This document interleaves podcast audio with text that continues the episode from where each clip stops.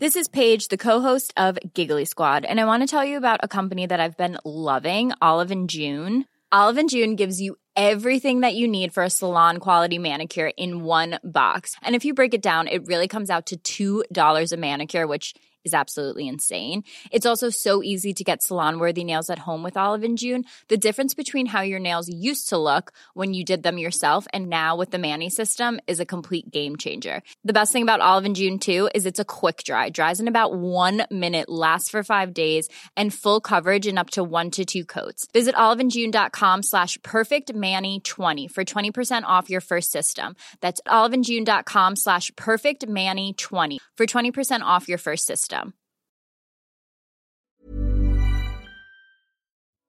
28 de septiembre de 1918 todavía estaba en curso la Primera Guerra Mundial y eh, Hitler, que peleaba eh, con el ejército alemán a pesar de que era austriaco, eh, pues se encuentra en, en cruce de fuego entre británicos y alemanes y en cierto punto pues lo hieren. Sucede que cuando Hitler intenta pues la retirada, se topa con un soldado británico de nombre Henry Tandy, pues básicamente lo tiene a, tiro de pistola. Pero como ve que no se puede defender, le perdonan la vida a Hitler, este soldado británico, al que después pues, el pueblo inglés lo reconoce y lo condecoran, etc. Incluso hay una pintura de él en la que eh, sale pues cargando a un compañero soldado en hombros. Y Hitler, como era afecto a la pintura y al arte, compra esa pintura y le manda una carta de agradecimiento eh, por haberle perdonado la vida a este soldado Henry Tandy. ¿Qué hubiera pasado si Tandy no hubiera tenido la piedad que Hitler no tuvo con millones de personas? Quizá no estaríamos acá o estaríamos contando otra historia.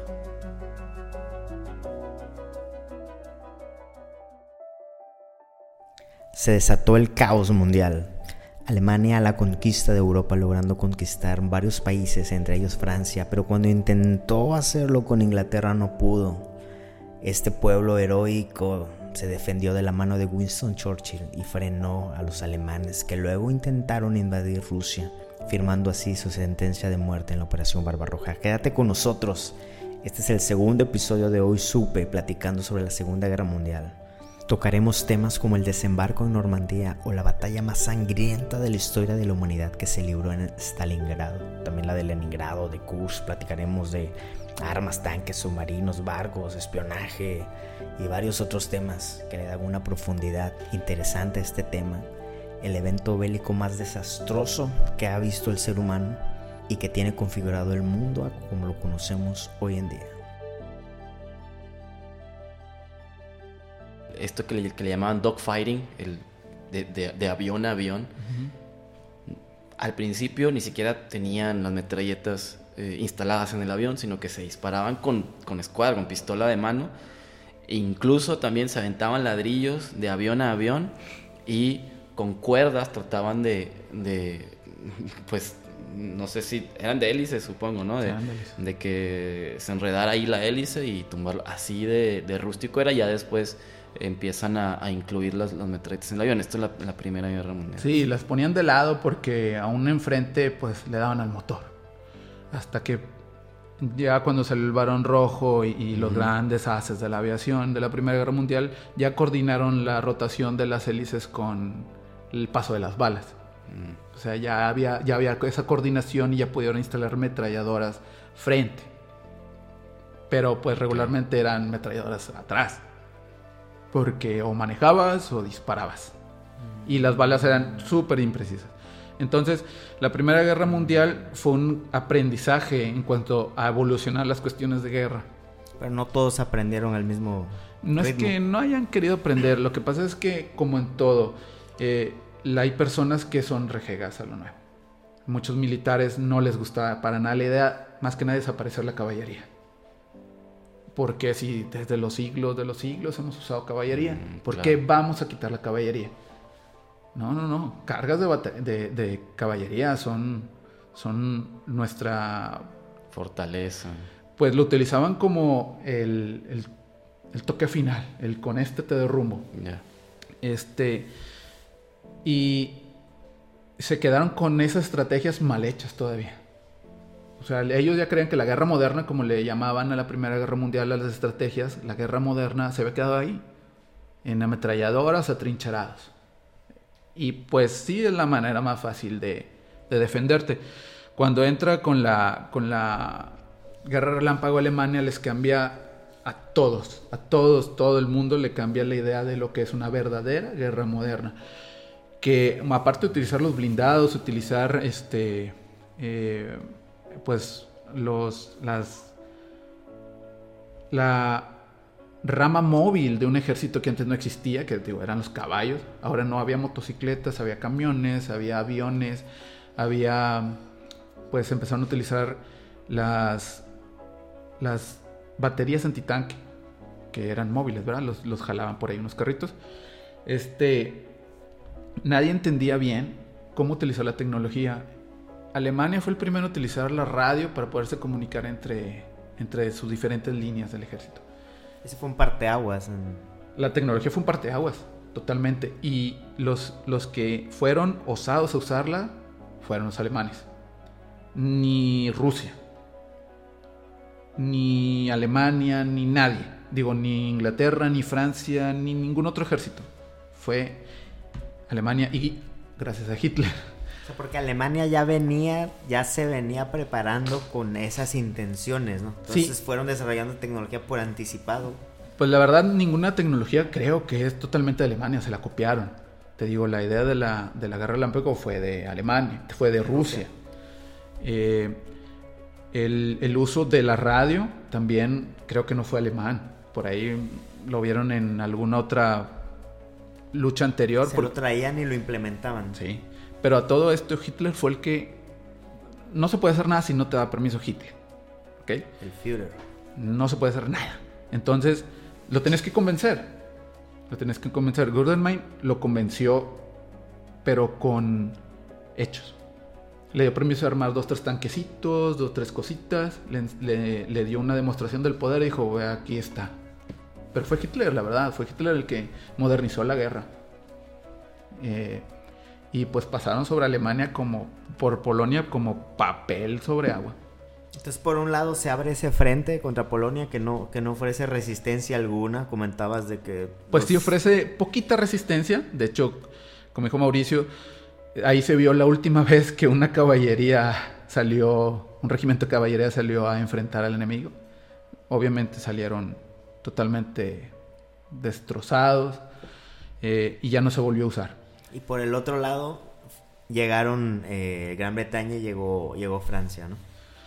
Eh, yo creo que tomaron muy en cuenta las estrategias de Alemania y empezaron a modernizar sus ejércitos pues bueno, Inglaterra siempre había tenido su, su armada eh, espectacular, ¿no?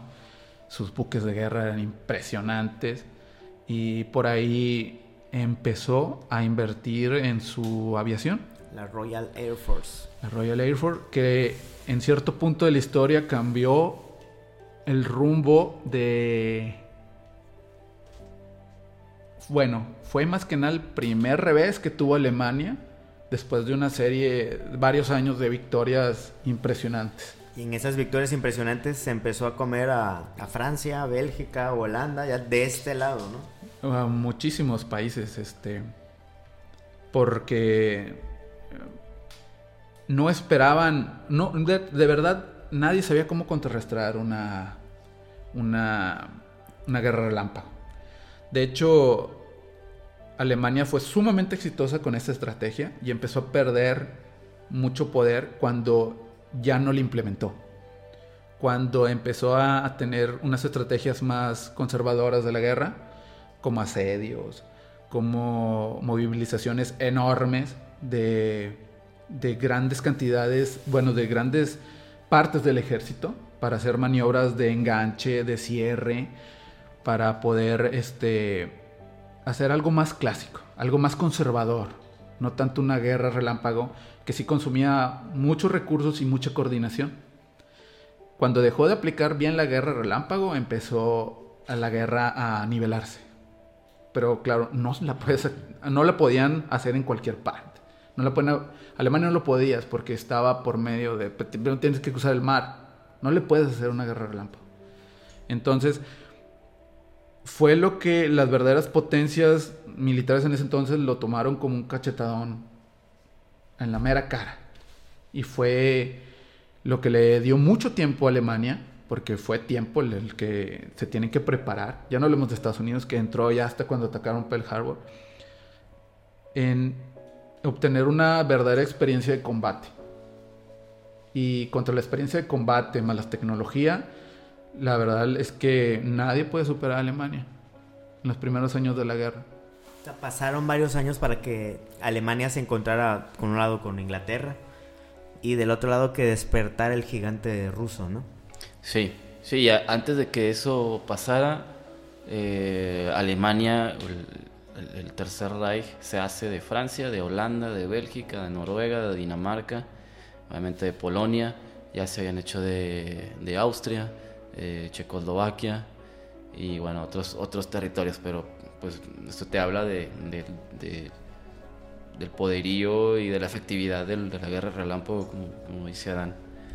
Y, pues bueno, volviendo a, la cuestión de, eh, de, la Unión Soviética, de su participación en la guerra, Alemania invade la Unión Soviética en junio de 1941. Ellos pensaban que igual como habían tenido éxito en otros lados con la guerra relámpago, iba a ser una cuestión de semanas, meses.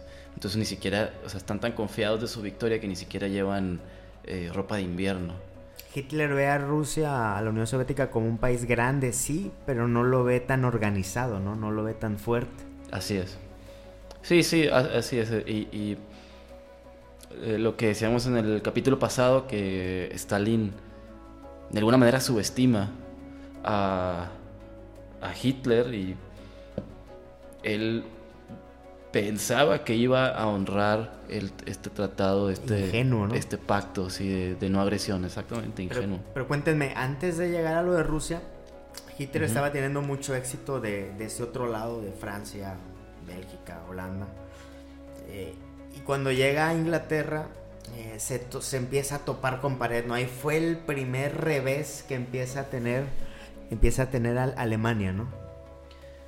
Sí, con, ah, con Gran Bretaña. Con Gran Bretaña. Sí, sí, sí, así es. Eh. y, y, parte, mucha parte del éxito es eh, la, la Fuerza Aérea Británica porque logran derribar o logran causar bajas a, la Luftwaffe, a bombarderos. Que no los habían tenido, ¿no? Estaban invictos. Sí, sí, sí, sí. Y es el primer em, paso atrás o setback de, de Göring, Hermann Göring, que era el líder de, de la Luftwaffe, de la Fuerza Aérea Alemana, y que para entonces ya se consideraba como el número dos del, eh, del Tercer Reich el número dos que estaba siendo peleado por todo el mundo. Por todo el mundo en el círculo íntimo de, Hitler. ¿Qué papel jugaron ahí los, los radares? ¿Qué papel jugó ahí el espionaje, la, Fuerza Aérea, la Royal Air Force? Pues militarmente hablando, porque políticamente hablando, eh, Churchill hizo un trabajo enorme.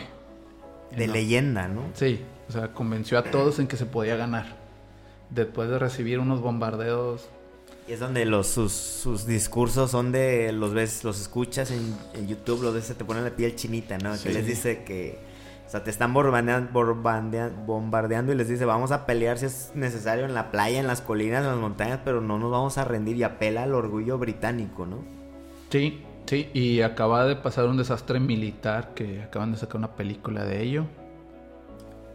Dunkirk. Dunkirk. Ah, Dunkirk. Acaba de pasar Ahora sí que es de película. Denotando eh, la gran falta de adiestramiento militar, de estrategia militar de Gran Bretaña. Horrible, fue un desastre, pero un desastre militar. Cuéntanos, tuvo que intervenir la gente, ¿no? Los civiles. Sí, sí, sí, tuvieron que... La verdad es que Alemania paró por no sé qué razón, ya los tenía orillados en, en la playa. Por alguna razón, eh, no sé si fueron de Hitler o, no calcularon bien sus ataques, o fue, quisieron ser más conservadores. Este, no atacaron a, al total, lo que quedaba del regimiento de, de Los Gran medio Bretaña. bombardeaban, ¿no? No, todos los días los bombardeaban.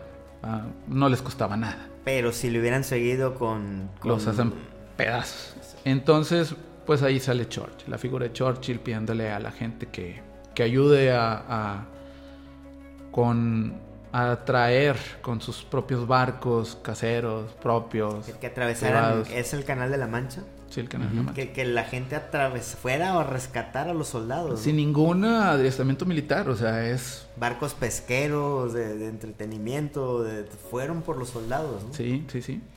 Este. Y pues solamente ayudó a que Hitler se diera cuenta que Gran Bretaña era un desastre. Él le ayudó mucho a. Los menospreció.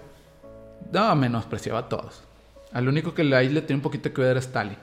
Pero a todos los demás siempre de, mm, menospreció su poder militar, su estrategia, su poder de resurgimiento, que lo, lo pagó bien caro con la Unión Soviética. Y sabía que tenía mejores armas que ellos aparte. Sí, sí, sí, sí, no, sí lo sabía. Este, pero no contaba con que militarmente hablando, eh, los pilotos de la RAE estaban ya de hace mucho tiempo eh, muy bien eh, adiestrados en el uso de los aviones, que en ese tiempo creo que eran los y otros, eh, tenían varios aviones. Este, están tan bien adiestrados que les pintaban caritas de, de tiburones, les pintaban cosas así, insultos a Hitler, cosas así. Aún así superaba por mucho la Luftwaffe a, a la Royal Air Army. Pero el uso del radar por parte de Gran Bretaña creo que le dio un vuelto enorme a la guerra. Eh, fueron los primeros en saber implementarlo, porque ya existía, pero fueron los primeros en instalarlo en varias de sus islas eh, eh, cerca de Gran Bretaña. Y en el momento en que pasaban los aviones de Alemania, ya tenían como una hora o dos horas de ventaja de saber que ya iban hacia cierto punto. Los estaban esperando. Ya los estaban esperando.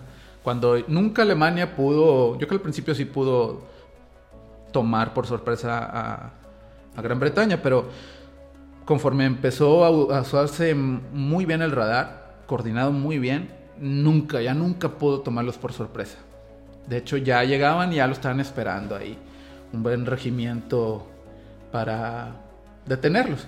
Otra cosa que influyó muchísimo es de que al derribar un avión alemán, el piloto o se muere o pues queda como prisionero de guerra porque cae en territorio enemigo. Y cuando un, un, un piloto de la RAE caía, si no moría, pues caía en territorio eh, propio. Se volvía, se recuperaba de sus heridas o así como venía se recuperaba y al a mediodía lo veías otra vez en otro avión. Porque se estaba peleando de este lado, ¿no? Así es. Y eh, fue la única que pudo atacar a Alemania por aire. O sea, por, por, por tierra la estuvo muy difícil.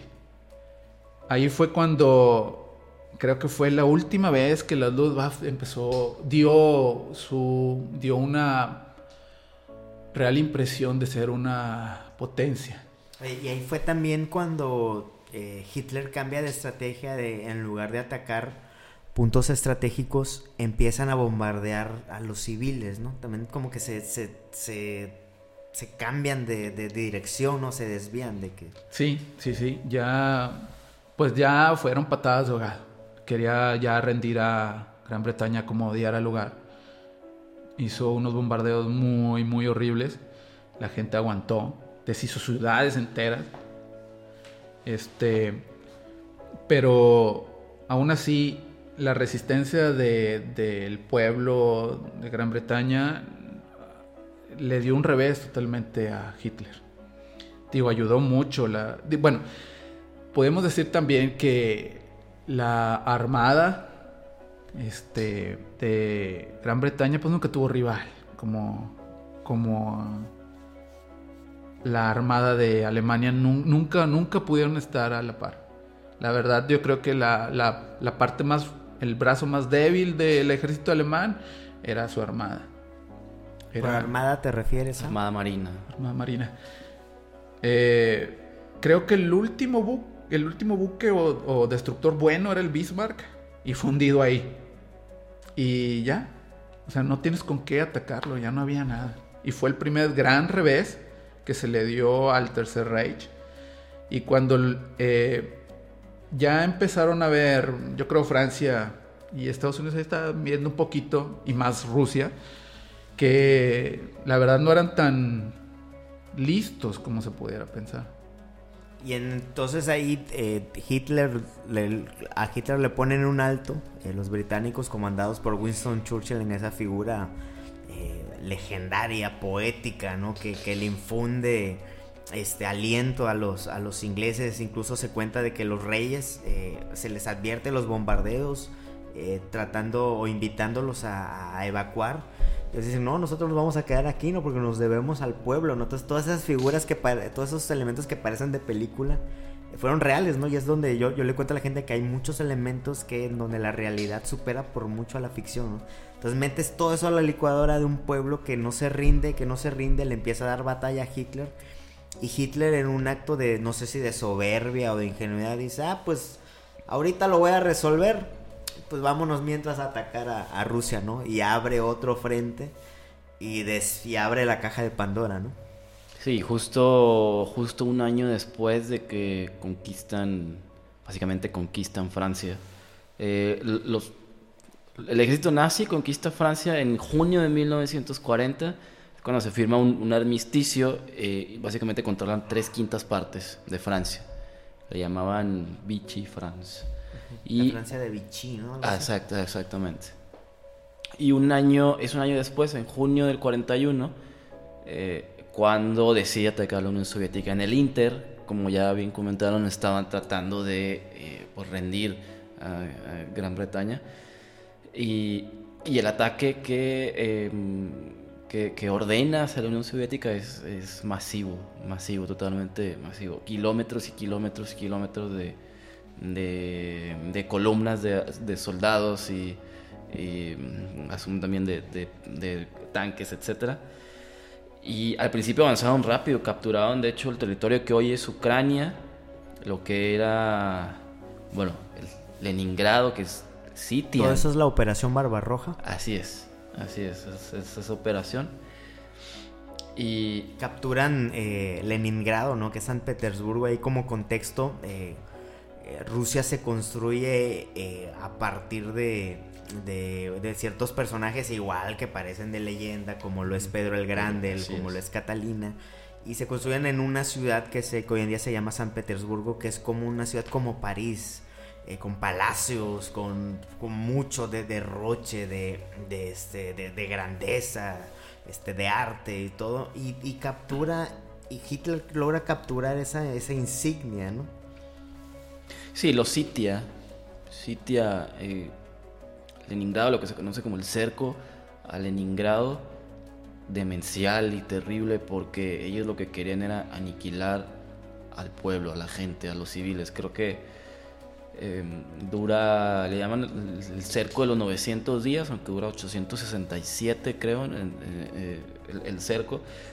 Entonces imagínense que eh, en la ciudad donde ustedes se encuentren, de repente hay un, sitio, un cerco, y nadie puede entrar, nadie puede salir y no hay comida. Durante 900 días. 900 días, o sea, estamos hablando de, casi pues, tres años. Estamos hablando de, casi tres años. Y tan, no aparte, eh, cuentan que el, general ruso que estaba a cargo de, de esa zona, de esa región, de Leningrado, hoy San Petersburgo, em, que pues básicamente era... Fue negligente. Ah, no, era, era otro, era otro. Fue negligente porque no protegió eh, los lugares donde estaban las reservas de comidas, entonces los, los alemanes se fueron directos, directos sobre eso. Y destruyeron todo. Entonces no había, no había comida, no había para, para, para pues, los pobladores, para los ciudadanos de Leningrado llegó el punto en el que 20.000 personas morían a diario. 20.000. Y cuentan que cada 9 de mayo, que es cuando se celebra el fin de la guerra, eh, que, eh, pasó en, en, el 45, ¿no? En el 45 Pero cada 9 de mayo en los restaurantes le dan a la gente, creo, un... eh, Pan, un, un- un pan, un pan que era lo, lo que la, raci- la ración diaria, un, un pequeño mendrugo de pan que aparte diluían en, en, pues, cosas que ni siquiera eran comestibles para que les durara más y un shot de vodka. Para ellos en, en Rusia es la, una guerra patriótica, ¿no? No Sí. lo ven como una guerra mundial, lo ven como Exactamente, que la se- guerra- Se la guerra rescató patriótica. la patria. ¿no? Así es. La madre Rusia. Sí, así es. Entonces, Hitler y los nazis logran eh, cercar eh, Leningrado. Lo inmediato era Moscú. Hitler pensó que a través de la guerra relámpago iba, iba a conquistar Moscú y con ello, eh, pues como, como ya el emblema político ¿no? de, de- de Rusia. Sí, claro, es que siempre que... No, no sé si es, si es el caso en todas las guerras, pero siempre tu objetivo es la rendición o la, eh, la captura de la capital, de donde está, de donde está el poder, ¿no? la capitulación. Y, y sí, él lo que quería era capturar Moscú. ¿Con qué se encontró? Pues tuvo muchos revés. Eh, conforme armó la Operación Barbarroja, eh, como dice Mauricio, él esperaba que la terminaran antes del invierno, ya que todo el mundo sabía que el invierno ruso es criminal. Y pues sí, en un, en un arranque soberbia no, no, no, no calculó ni no preparó Se fue muy justo, digamos, en el tiempo. O sea, no, no, no, no, no traía buffer de tiempo ahí como por... ni de estrategia. En este entonces, ya para este entonces, las, las, las decisiones eh, militares las tomaba Hitler. Ya sus, sus, sus generales, sus mariscales de campo, la verdad eran muñecos que obedecían sus órdenes. Y ya para este entonces, eh, pues su mejor mariscal, Rommel, ya andaba metido ahí en la operación Valkyria. Bueno, tenía conocimiento de la operación Valkyria y lo estaban separando ahí un poquito. Que era como un atentado de quitar a Hitler. Fue un ¿no? atentado. De matar a Hitler. Se fue un atentado a matar a Hitler. Entonces, él tomaba las decisiones. eh, de hecho, la, la, la, la escena esa del meme de, de Hitler gritando. De la Ujú. es- película La Caída, ¿no? Sí, es en una parte de la, de la operación donde ya no tiene un ejército entero y lo quiere mover. Hay que mover el- este ejército para acá y pues Ya no sus existe. subordinados le dicen, "Em, ya no está, ya no existe. ¿Cómo que ya no existe? Pues ya lo desapareciste. No hay. Se topó con muchos, muchos problemas estratégicos. De verdad pintaba bien la estrategia porque empezó a pagar eh, la Unión Soviética empezó a pagar sus purgas de haber eliminado a los, a los generales y que de verdad sí tenían experiencia en combate, como eh, Tukhachevsky que inventó la guerra relámpago, lo mandó por ahí, vámonos. Eh, pagó muy caro el precio en las primeras eh, operaciones de Barbarroja. La verdad, aniquiló a Alemania, a Rusia, hasta aventarla hasta Leningrado.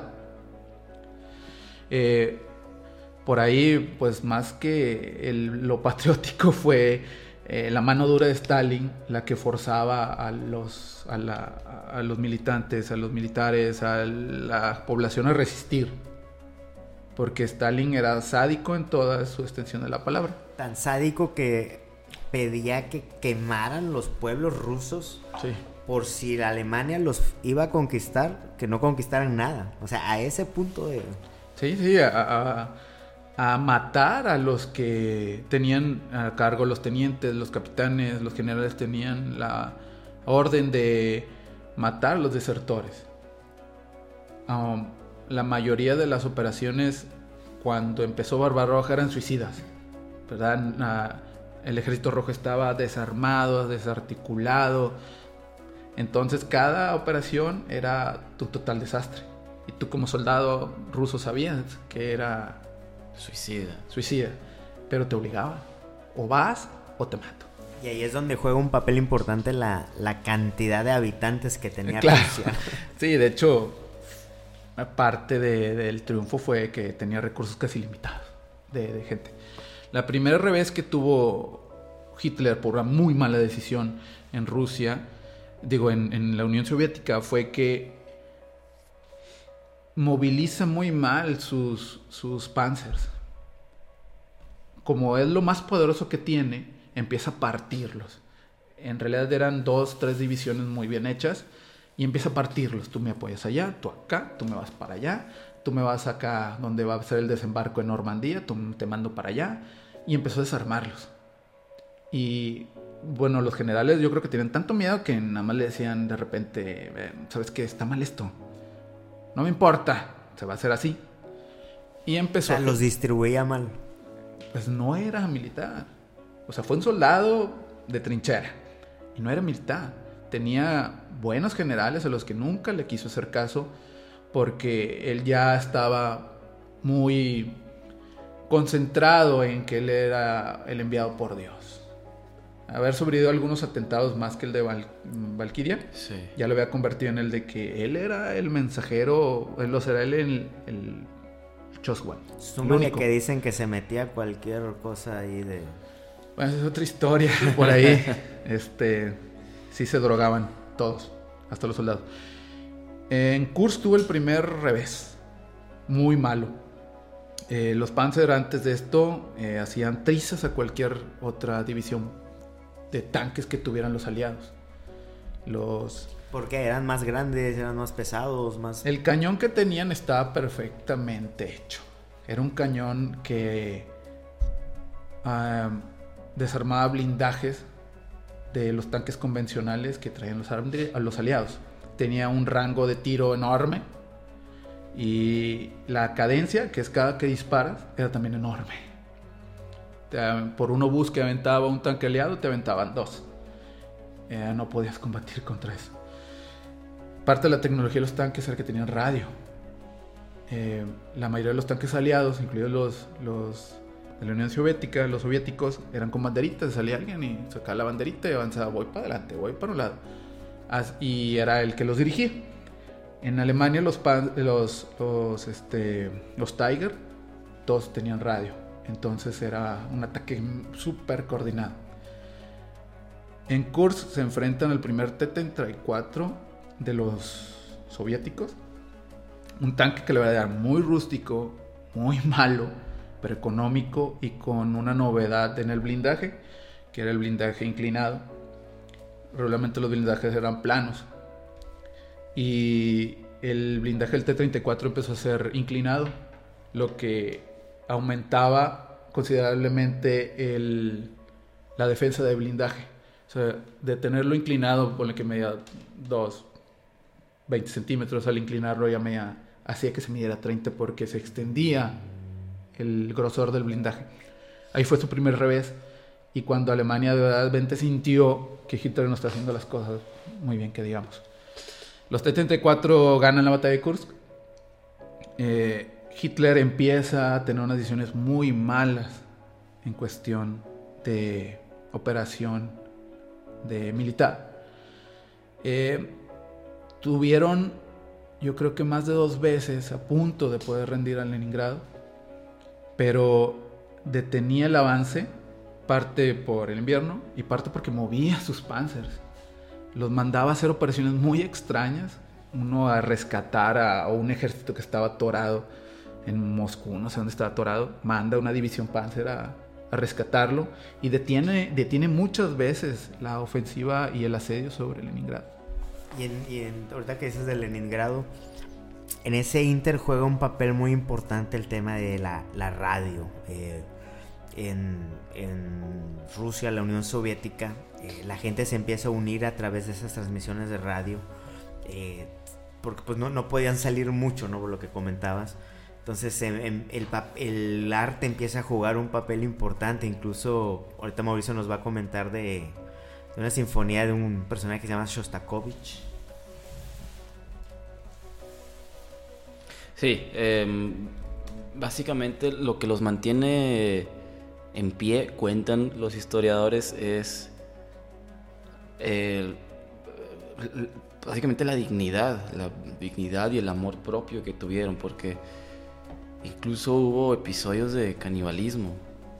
No, eh, no había que comer, entonces eh, fue, era, terrible, era terrible. Entonces dicen que los que los mantiene eh, cuerdos y con ánimos es su propia dignidad y el arte. Em, está la historia, esta que bien dice, la, séptima sinfonía de, Sostakovich, que em, la escribe eh, este Sostakovich con ese propósito y si, si no malentiendo, eh, las, las partituras las distribuyen desde el aire. Desde el aire. Entonces se organizan, organizan una, una, banda, o sea, una orquesta. Y creo que les toma cuatro meses ensayos. Eh, que los cuidaba el ejército. Bajo bombardeo, así es. Bajo bombardeo constante. Y cuando cuando por fin se, mm, se estrena esta sinfonía, eh, está, está lleno el teatro, está lleno y, la gente dicen que pues, recupera ese valor, siente ese, ese orgullo ruso, y, y, lo saca, de alguna manera los, saca adelante y los mantiene cuerdos. Súmale que se, se empieza a conjugar todo esto que comentaba Dan de las malas decisiones de Hitler, que se autopone como estratega, cuando no era la idea. Y Rusia estaba dividido, eh, Rusia es un país intercontinental, que si bien es un país europeo, también está en Asia. Entonces por el otro lado había, estaba haciendo, estaba, ah, estaba al pendiente de Japón, que Japón también se, se le antojó la movida de Alemania y se crea el eje, ¿no? En donde estaba Alemania por un lado, Italia, que ahorita vamos a hablar de Italia, que más que una ayuda fue una carga para, para Alemania. Y Japón empieza con el lema de que, oye, pues Asia para los asiáticos, y empieza a tomarse tierras que eran de, de, Gran Bretaña, que de Estados Unidos y no sé qué. Entonces Rusia estaba al pendiente, eh, bueno, Japón antes de atacar China y todo. Rusia creía que Japón iba a atacar eh, Rusia, no, bueno, la Unión Soviética. Y en ese entonces hay un espía eh, alemán que estaba en los altos, conectado con los altos círculos de, Japón, que le pasa el pitazo. Pero este, este alemán era comunista, entonces le pasa el pitazo a Rusia, a la Unión Soviética, de que Japón no los iba a invadir. En vez de pasarle ese pitazo a Alemania, se lo pasa a Rusia, aunque él era alemán, pero, pero no comulgaba con, con los nazis, ¿no? Entonces la Unión Soviética, Stalin, al saber eso, dice, oye, pues mándame las, las tropas que tengo allá al pendiente de Japón. Siberia, ¿no? Tráemelas para acá. Entonces se empieza a conjugar todo ese tema de las malas decisiones de Hitler, el, orgullo ruso, se empieza a conjugar con esto de que Japón no, los iba a atacar. Entonces empiezan a tener más gente, lo que comentabas ahorita, de que pues apelan a la cantidad de recursos que tenían y en una de las más grandes malas decisiones, si podríamos eh, ponerles prioridad eh, de las que toma Hitler, está la ciudad de Stalingrado. ¿no? Es el punto de inflexión. Ahí se cambia la historia, una ciudad que no tendría valía eh, política o militar, que se le antoja a Hitler solo porque llevaba el nombre de Stalin, ¿no? Y, sí, y eso te revela rasgos de la personalidad de Hitler de, pues, de su soberbia y de lo alzado que estaba. En realidad, esa batalla en, en, Stalingrado, en términos estratégicos, no era necesaria. Eh, pero como bien dices, pues quiere, quiere conquistarla por, por ello. Y ahí es donde, eh, y que me corrija Dan, que sabe más de, de, de, este tipo de batallas, donde pierde al sexto ejército alemán, ¿no? Mm, sí, pierde pierde totalmente todo el ejército. Eh, creo que más cuestión del frío que de los rusos, pero es la es el ejército fantasma de Hitler mm. que después lo quiere andar movilizando y ya no existe. Ah, ok, ok. O sea, desaparecer un ejército es, no sé, una tragedia, pero de magnitud enorme para un, para un país. ¿Cuánto tiempo duró la batalla de Stalingrado? Uy, duró meses. Meses. Sí, duró muchos meses. Creo que casi dos años, ¿no? El tema es que se, se empieza a librar ahora así de que una batalla casa por casa, persona con persona, eh, eh, se empiezan a ver destrucciones de civiles, de, mujeres, de niños, eh, empiezan a llegar recursos de los que estaban allá en Siberia, empiezan hasta hacer uso de, de, sus habilidades para andar en la nieve, o sea, se empieza, se empieza a sumar todo, todo, todo, todo ese tema y para que la balanza se empiece a inclinar hacia el otro lado, ¿no? Sí, creo que es como es, el punto de inflexión y y, la, forma en la que se pelea es, o sea, es, como parecido a, a, una tipo guerra de trinchera, ¿no? Porque llegas a un punto muerto en el que ya no puedes avanzar. Es una guerra de guerrillas. De guerrillas. Y el ejército, ningún ejército regular está preparado para una guerra de guerrillas. Y quien estaba mejor ahí, eh, o quien tenía las de ganar eran los locales, ¿no? Supongo. Pues sí, porque ya no era un ejército regular, ya eran escaramuzas. Eran peleas de calle en calle, casa por casa, metro por metro. Y los, los alemanes no estaban, aparte de diezmados, no estaban preparados para, para andar casa por casa matando. Matando ya no el ejército, sino eran civiles, eran niños, era de todo. La ciudad entera se... Algunos historiadores la ponen como la batalla más sangrienta que se ha visto en la, en la historia. ¿Crees que llega a esas proporciones? Sí, claro. Sí, sí, sí, sí estuvo muy sangrienta por parte de las de los dos ejércitos. Eh, creo que se enfrentó los egos de Stalin y el de Hitler en esa ciudad nada más.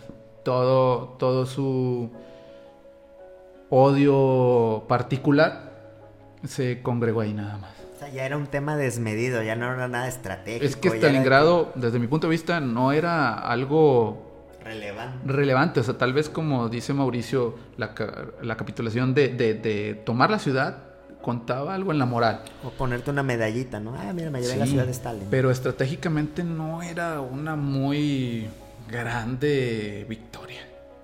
No, no lo era.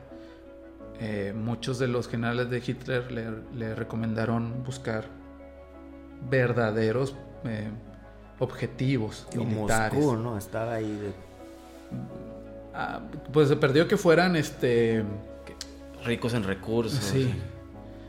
Tuvieran algo que pudieran aportar. De hecho, si, si Alemania se hubiera hecho con, alguna eh, buena mm, parte del territorio que controlara recursos de Rusia, pues hubiera tenido un gran apoyo de, suministros para continuar el asedio. Pero pues no lo hizo. No lo hizo. Em, la verdad, sí fue la más sangrienta y fue la más mejor manejada por parte de la población soviética. La población. Sí. Digo, entró después un general eh, que ayudó a la organización de las defensas, que, que, que Stalin no le agradaba mucho, pero eh, sí, sí organizó muy bien la defensa. De hecho, de ahí agarraron la contraofensiva después de mucho tiempo tomaron la contraofensiva desde ahí. Los empiezan a echar ahora sí para atrás. Como hizo Mauricio, parte porque desaparece el sexto ejército y parte del cuarto también desaparece. Entonces van en retirada. Cosa que afecta mucho que el inteligente Japón ataque a Estados Unidos. Porque entra la guerra y abre dos frentes, pero... Ya en desventaja ya en retirada. Ya no atacando, sino ya en retirada. Y la entrada de Estados Unidos no le ayudó absolutamente nada, que en realidad no ayudó mucho a Estados Unidos. Mm, no como dice Mauricio, todos creen que ganaron la guerra. No, no, no la ganaron, ayudaron un poco. Rusia ya los ya tenía, ya venía eh, haciendo retroceder totalmente a, Alemania. Eh, ya no los paraba nadie. Que dicen que Estados Unidos apoya con, comida, con, con, enlatados, que era lo que, lo que, lo que no tengo. O sea, Rusia tenía armas, tenía. Eh, gente. Tenía gente, pero pues, la comida, que era, que era lo que faltaba. Entonces dicen que, envían eh, enlatados y que de hecho eh, lo, lo que fue el día de es una ayuda a Rusia para, para pues abrir ese frente en el otro lado, o sea, para empezar a, a también ponerle guerra de ese lado a Alemania y, y tenerla ocupada en, en o sea, dividida, el, al menos el ejército dividido en, en, dos frentes, ¿no? Entonces por si el este, Ajá. si bien entiendo eh, lo que cuentan, en Stalingrado les empieza a echar para atrás, pierden en Kursk la batalla de tanques, en Moscú los terminan de, de echar para atrás, uh -huh. eh, los sacan de Leningrado, entonces por el este empieza la retirada, ¿no? Los empiezan a hacer para atrás, para atrás, para atrás. Mientras tanto, en el otro lado, eh, sucede, ahorita lo comentaste, un día también importante, otro día de inflexión, ¿no? El día D, el desembarque en Normandía. Cuéntenos de, de ese día. Eh, pienso que fue más políticamente el hecho que entrar a Estados Unidos a, a la guerra en esa etapa que ayudar a alguien.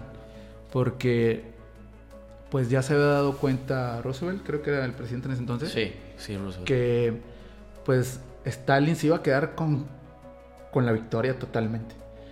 Eh, la verdad es que Estados Unidos, desde mi punto de vista, a la entrada de la Primera Guerra Mundial no le fue nada bien. En la entrada de la Segunda Guerra Mundial también era un ejército muy, muy pobre. Estaba empezando a, resurgir como ejército. No era la potencia que ahorita todos conocemos. La potencia empezó después de la Segunda Guerra Mundial, ¿verdad? Eh, más que nada abrió ese frente porque ya veía a Estados Unidos que la Unión Soviética iba a ganar la guerra. Y se iba a llevar todo, todo. El pastel, ¿no? Todo se lo iba a comer ella sola. Eh, y le abre ese frente. Mal hecho. Las estrategias de Estados Unidos, la verdad, siempre fueron al error y al acierto. Eh, a lo mejor las películas de Hollywood no la pintan como que sabían exactamente qué hacían. Pero ellos eran nuevos en estos, en estos temas, ¿no? Sí, eran nuevos. O sea, no habían peleado de ellos nada de guerra. Eh, Alemania al menos había ayudado ahí a Franco en la, en la guerra, guerra civil. civil un poco había ayudado acá de este lado de China y había hecho por acá de en Asia algo. Estados Unidos no, no ha hecho nada, solamente tenía su poder económico, que ni estaba tan poderoso que digamos. Eh, el día de sí fue un gran esfuerzo, eh, se llama Operación Overlord. Es, sí fue un gran esfuerzo por parte de Estados Unidos entrar a esa instancia de la guerra, por donde nunca debe haber entrado pero pues bueno, fue un engaño porque eh, era más fácil entrar por, por, eh, por donde escapó eh, Gran Bretaña en aquella ocasión, por Dunkerque, por ahí ese canal, por ahí era lo más fácil de, de invadir. ataca en el peor día de la historia, con la peor coordinación de la historia, una batalla que la gana por lo que siempre le faltó a Alemania, o sea, recursos. Eh, la verdad, el único, el único nicho de metralladoras para defender la playa fue el de Omaha, donde está la típica, la famosa escena del soldado Ryan. Uh -huh. eh, fue la última que quedó. Todas las demás, eh, Juno y este, Utah, y Utah cayeron literalmente fácil. Eh, por ahí también escalaron eh, algunos acantilados para detener unas baterías que ni siquiera estaban armadas. Eh, y la verdad, el único pedacito que dio guerra de la playa fue Omaha. Ya adentro, para entrar a San Mario, algo así se llama el pueblo, allá ya se puso un poco más dura la cosa. Y ahí fue donde Estados Unidos empezó a detenerse. Pero no fue la gran um, batalla y operación que nos pintan a veces. Entró pues a tropezones, la verdad. Sí, lo único bueno que pudo hacer fue descargar mucho material de guerra para poder realizar una contraofensiva, bueno, una ofensiva de, de, de los aliados por esa parte. Eh, por eso que mencionas es que a veces eh, Estados Unidos a veces seguía las, las estrategias de Gran Bretaña, ¿no? O sea, y les decían, a ver, vamos a hacerlo en esta forma y ellos apoyaban. Pues apoyaban logísticamente. De hecho, en Francia se apoyaron mucho con la milicia porque son las que verdaderamente conocían el terreno. Y algunos tanques le prestó Francia a Estados Unidos porque no contaba con los tanques. De hecho, en el día de parte de la masacre en Omaha fue que los tanques que llevaban se hundieron. Entonces, los tanques iban a servir, aparte de los bombarderos, que los huecos que iban a hacer los bombarderos que no le atinaron a nada en la playa, los tiraron por allá lejísimos y no tumbaron ninguna batería, ningún cañón, eh, los tanques se hundieron. Entonces Estados Unidos se quedó con poco tanque, entraron dos tanques, yo creo, a la batalla en, en Omaha y volaron en pedazos. Pues tuvo que prestarle Francia algunos tanquecitos a Estados Unidos para seguir su, su trayecto. Aún así, Estados Unidos batalló mucho para avanzar. Lo pueden ver en Bano Brothers, en, la serie. Lo cuentan ahí un poquito que iba avanzando más rápido, pero se topaba cada rato con, con una verdadera Alemania bien puesta. Súmale que también eh, incursionaron por el sur, ¿no? Por Italia. Desembarcaron en Sicilia, ¿no? sí, también. Pues la verdad, los italianos nunca dieron guerra a nadie. Eh, fueron apoyados por Alemania en, el, en, la batalla de Montecassino, que fue la más, más difícil que tuvieron, y aún así salieron derrotados. Este, Italia nunca, nunca aportó nada. Era, era, una carga, ¿no? Incluso para Alemania, ¿no? Para pues cuando cayó Mussolini, Hitler no... No metió las manos. No, no metió las manos, lo dejó hundirse. Entonces por este lado está, está Gran Bretaña, está Estados Unidos, recuerden, está Canadá también. Sí, está Canadá con Estados Unidos, sí. De hecho, fueron los que atacaron el acantilado. Fueron ahí unos, unos guardabosques. Que, bueno, atacaron dos acantilados. En un acantilado sí hubo, sí hubo pelea y sí lograron detener ese punto solitos. Entonces, por este lado, eh, liberan, liberan París, liberan Francia, sí. liberan Bélgica. Y ahí eh, Alemania empieza a dar patadas de ahogado, ¿no? Ahí por esta zona de Bélgica, Holanda. Sí, la última operación grande que hizo fue la de las Ardenas. Fue la última contraofensiva a gran escala que se aventó Alemania. De, también está en Bano Brothers. De hecho, la más fea es donde está la nieve y, ahí sufren mucho. Desaparecen unos con unos bombas que les caen encima. Y estaba derrotado Estados Unidos. Solamente que Patton, que es un general muy, muy terco, este, entró a, por, un, por un flanco hacia, hacia Alemania y pudo darle la vuelta ahí a la batalla. Y ya fue el último que hizo Alemania. Y Alemania empieza a quedarse sin, recursos, ¿no? Em, ahí es cuando le empiezan a decir a Hitler que necesitaban cambiar pues la estrategia, o sea, que, que, que, la guerra ya no solamente se libraba en el frente de batalla, sino que también se tenía que librar en, en, en, casa, en, Alemania. ¿En, qué sentido? En, el sentido de lo que llamaban la guerra total.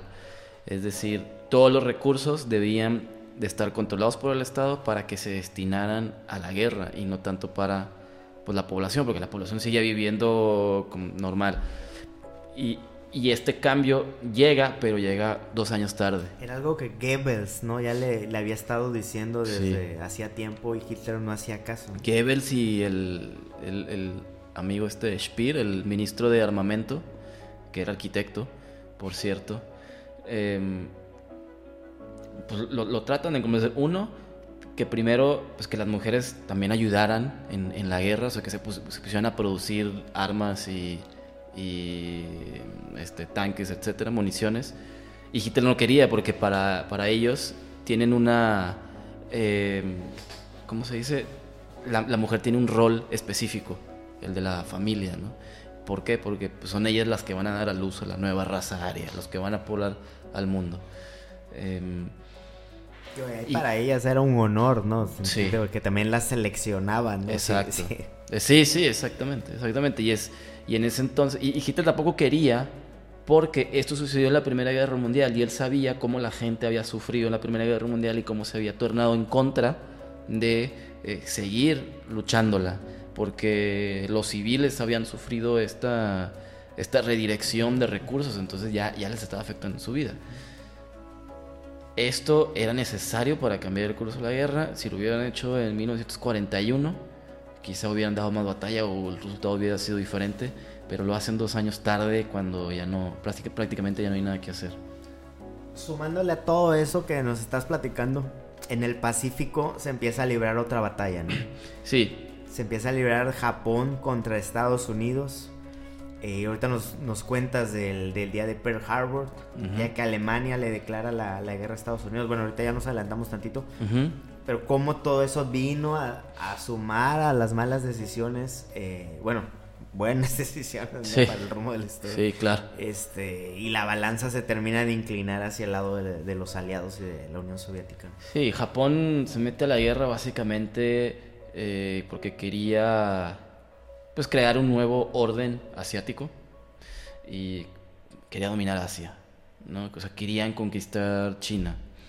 Eh, y hay un episodio que le llaman The Manchurian Railway, o sea, el, el eh, ¿cómo se llama? las vías del tren de, de Manchuria. Estas vías eran totalmente chinas, pero había una porción de estas vías eh, que la verdad no, no, tengo el dato exacto de por qué, pero Japón era dueño de esa porción, como país, como estado. ¿Qué pasa? Bueno, los japoneses necesitaban una excusa para invadir China.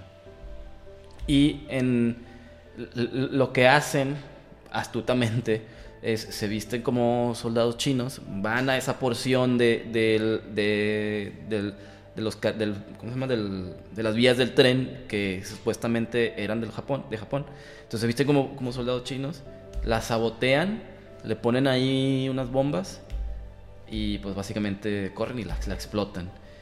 Y esto eh, es visto por el gobierno de Japón como una provocación de los chinos y, y, esa es como su excusa para declarar la guerra a China y entrar a la guerra, entrar a la Segunda Guerra Mundial como tal. ¿no? ¿Y entre eso y Pearl Harbor? Eh, bueno, lo que pasa es que como Japón se quería meter en todo el sudeste asiático, ahí había una base naval eh, estadounidense que era Pearl Harbor y que representaba una amenaza potencial para las intenciones de Japón. Entonces, antes de empezar toda esta, pues, toda esta invasión del sudeste, eh, del, del, del, Pacífico, eh, pues vamos a, vamos a eliminar esa amenaza antes, antes de que sea tarde y es lo que hacen.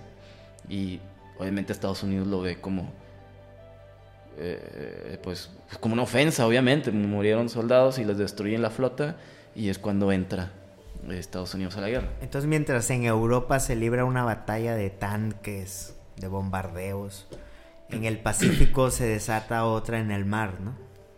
Isla por isla.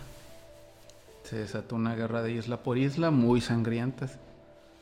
Este, donde yo creo que fue donde Estados Unidos realmente ejecutó casi todas sus operaciones de guerra. Eh, fue donde tuvo mayor relevancia y fue la última en caer. Fue la última con la que podemos decir que se terminó la Segunda Guerra Mundial, ya con, con la derrota de Japón, totalmente. Eh, la verdad es que Estados Unidos ahí no tuvo muy buenas estrategias que digamos, pero eh, Japón estaba mucho menos preparado que él. Ahora ya sin contar con la ayuda de Alemania, pues sí se las vio ya muy, muy complicadas. Muy complicadas y, el error de Pearl Harbor, bueno, no, ellos no lo ven como un error, pero sí fue un gran error haber atacado a Estados Unidos. De todas maneras iba a entrar a Estados Unidos, pero aceleró su entrada. Aceleró la derrota de Alemania, aceleró el transcurso de la guerra el haber atacado a Pearl Harbor.